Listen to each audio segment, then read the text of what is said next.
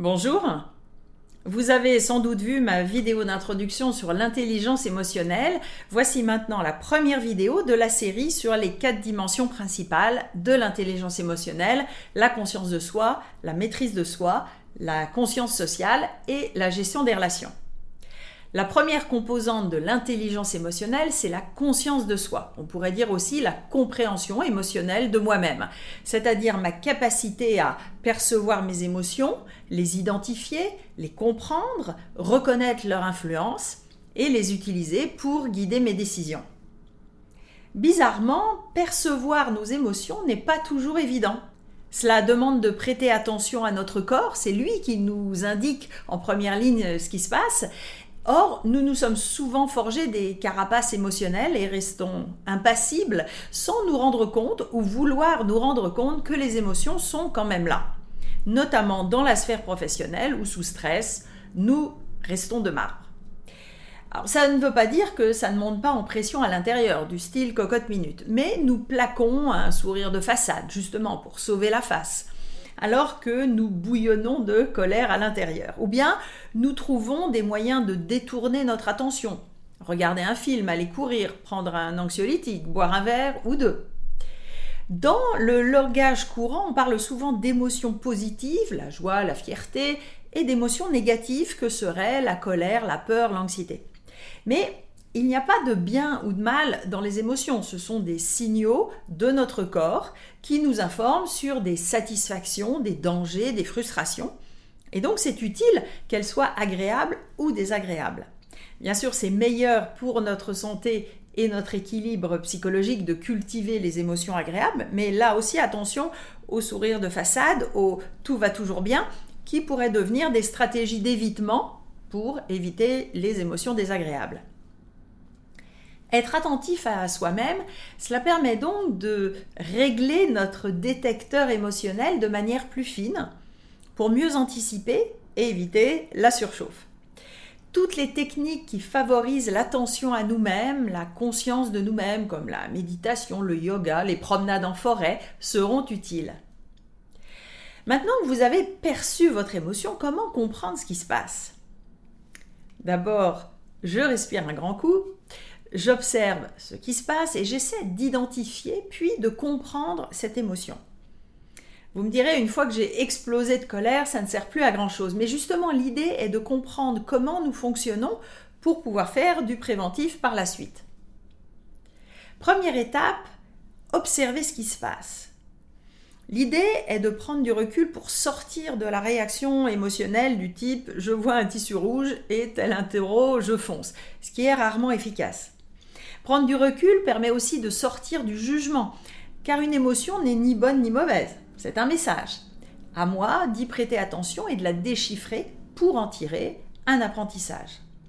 Alors, comment faire? Donc tout d'abord, une bonne inspiration peut aider, cela procure la seconde de répit avant de disjoncter et en plus, cela alimente notre cerveau en oxygène et nous permet de mieux réfléchir. Par ailleurs, une émotion, c'est d'abord une sensation physique, une tension ou au contraire une détente, une chaleur, des battements de cœur qui s'accélèrent, etc. Donc cela peut être intéressant de connaître quels sont vos signes habituels de début de colère, de joie, de tristesse, pour les repérer dès leur naissance. Deuxième étape, identifier l'émotion.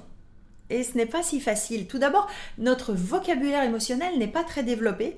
Et si je n'arrive pas à mettre le bon mot, je vais avoir tendance à revenir aux émotions de base, mais en perdant des nuances, parce que ce n'est pas la même chose d'être attristé ou abattu, d'être amer ou exaspéré. Vous trouverez des tas de listes d'émotions sur Internet si vous souhaitez vous pratiquer et enrichir votre vocabulaire. Ensuite, ce que nous appelons émotion ou sentiment ne devrait dépendre que de nous. Je me sens ébranlée, soucieuse, mal à l'aise. Pour me focaliser sur ce que je ressens et comprendre comment un événement, un fait, a donné naissance à cette émotion. Mais nous avons tendance à mixer cela avec un pseudo-impact de l'autre ou de l'univers entier sur nous. Par exemple, je me sens jugée, ce n'est pas une émotion, c'est une lecture de pensée. Je suppose que l'autre me juge. Mais si j'en reviens à moi, comment je me sens, je suis peut-être mal à l'aise, anxieuse, sur mes gardes, susceptible. Et c'est mon bout à moi qui est important car c'est le seul sur lequel je peux agir. En revanche, mon hypothèse que l'autre me juge, m'ignore, me méprise, et j'en passe, cela n'existe que dans ma tête et cela alimente mes interprétations négatives. Enfin, il y a des fois où je ne me reconnais plus ou bien où je ne reconnais pas mon émotion car elle avance masquée, elle se transforme sans que je m'en rende compte. L'analyse transactionnelle a notamment décrit trois mécanismes classiques de transformation des émotions.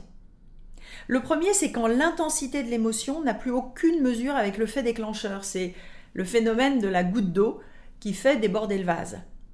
Donc l'analyse transactionnelle appelle cela les timbres psychologiques en référence aux ancêtres papier des cartes de fidélité, euh, où les commerçants donnaient des timbres papier à chaque achat qu'on collectionnait et collait dans un livret.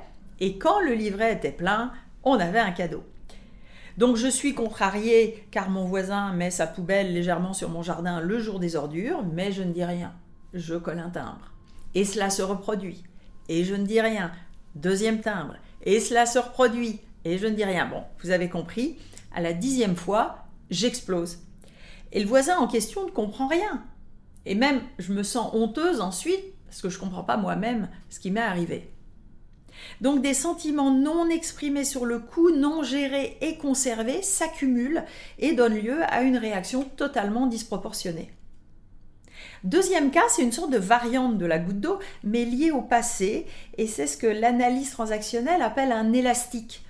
Une situation anodine va réactiver une situation passée toujours chargée émotionnellement. Et je me mets à pleurer ou je me mets en colère sans raison. Ça peut être très banal, la couleur d'un vêtement, un paysage, une odeur qui me rappelle inconsciemment une scène de mon passé.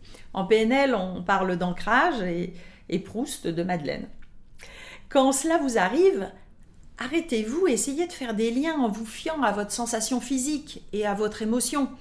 Quand avez-vous déjà senti cela? Ça vous rappelle quoi? Si certaines situations se sont transformées en champ de mine, euh, ça vaut la peine de travailler le sujet avec quelqu'un de compétent.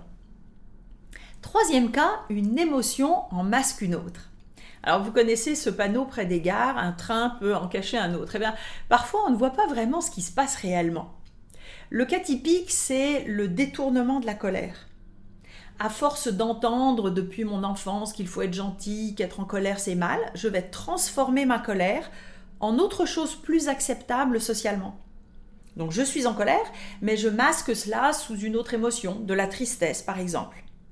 Ou bien je somatise, oh là là, je suis fatiguée, je vais me coucher. Ou bien, ça y est, j'ai encore la migraine.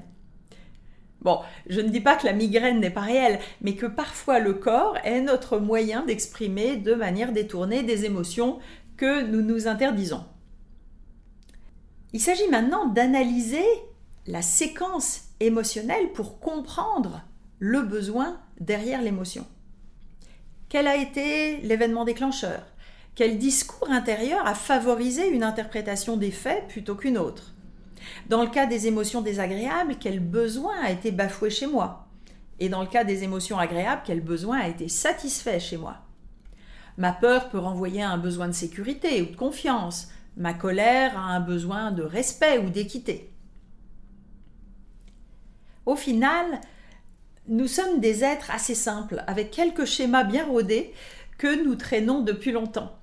Alors si vous commencez à noter pendant quelques jours vos émotions en les identifiant et en analysant la séquence fait déclencheur, discours intérieur, besoin sous-jacent, vous allez sans doute réaliser que vous avez 4-5 scénarios qui se retrouvent dans toutes vos réactions émotionnelles et tous vos conflits.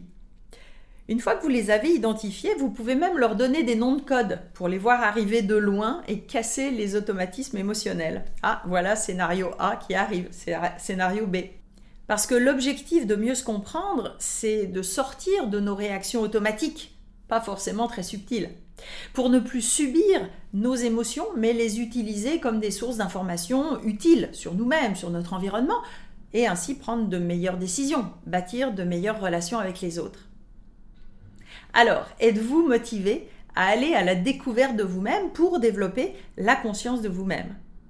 Pour vous faire accompagner en coaching individuel ou pour développer l'intelligence émotionnelle de vos équipes, contactez-moi. L'étape suivante, c'est de pouvoir gérer les émotions même quand cela devient intense, quand vous êtes sous stress ou dans le feu de l'action. C'est ce qu'on appelle dans l'intelligence émotionnelle la maîtrise de soi et c'est le sujet de la vidéo suivante. Si ces sujets de psychologie appliquée et de développement personnel vous intéressent, abonnez-vous maintenant à ma chaîne en activant les notifications pour être prévenu des prochaines vidéos. Et vous pouvez vous inscrire également à ma lettre d'inspiration mensuelle avec le lien ci-dessous. À bientôt!